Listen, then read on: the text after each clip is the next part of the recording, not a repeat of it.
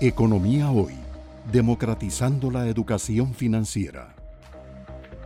Un tipo de cambio, pues ven que de una situación anterior, de una apreciación del colón, los volúmenes transados, que son estas barras aquí en anaranjado, se cayeron con el COVID, sobre todo por el turismo, y eso ha hecho que junto con los fundamentales y el nerviosismo que hay por el problema fiscal, el tipo de cambio llegara incluso a tocar 615 eh, se volvió a caer y hoy estamos en 607. Se ha devaluado en lo que llevamos del año 6 puntos porcentuales, 34 colones, pero si agarramos abril a hoy, la devaluación ha sido severa, 10 puntos porcentuales, 53 colones, con un monto negociado promedio de 14 millones, pero antes del COVID era 17 y con el COVID 13. O sea que ha habido una caída en el volumen negociado de un 26%. Las reservas se han estado tocando hacia la baja. Yo no entiendo cómo así incluso algunos creen que se puede tomar de aquí el 20% para financiar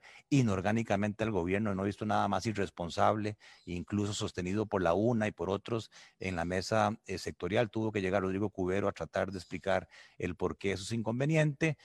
No tengo mucho tiempo. Aquí está la intervención del Banco Central. Las líneas negras es las pérdidas de reservas o las ganancias de reservas monetarias internacionales. Vean que en la primera parte del año hay acumulaciones de reservas en su mayoría pero a partir de julio el Banco Central ha estado perdiendo reservas todos los meses.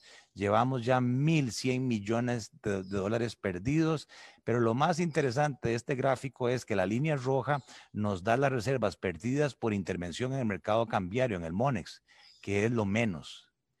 Y lo azul es la pérdida de reservas para atender las necesidades del gobierno que si sumamos esas líneas azules nos da 752 millones de dólares. Ojo que no se han llevado al Monex.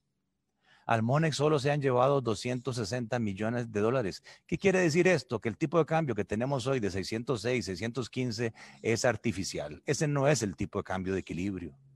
El Banco Central no está siendo transparente, no está llevando una demanda real que tiene el gobierno de dólares de alrededor de 750 millones a un volumen negociado diario de 15, 16, 17 millones. Imagínense cuántos días hay ahí de presión de demanda que no está en el tipo de cambio.